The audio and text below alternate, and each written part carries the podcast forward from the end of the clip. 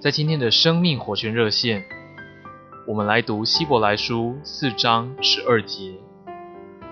因为神的话是活的，是有功效的，比一切两刃的剑更锋利，能以刺入，甚至剖开魂与灵、骨节与骨髓，连心中的思念和主意都能辨明。亲爱的弟兄姊妹。我们知道，教会生活完全是在灵里的生活。一个过教会生活的人，多少都会与教会发生一点难处。我们可能不喜欢某一位弟兄或某一位姊妹，那我们该怎样从这种心思里蒙拯救呢？弟兄姊妹们，我们需要神的话。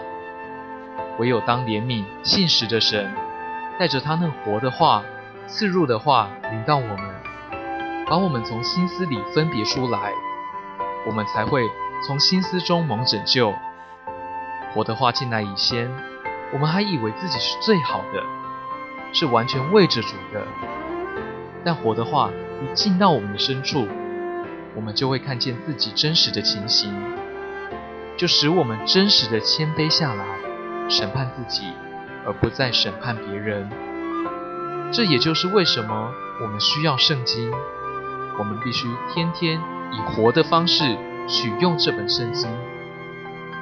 亲爱的弟兄姊妹和朋友们，今天愿你也享受主活而有功效的话，做你一天的帮助。谢谢您今天的收听，我们明天再见。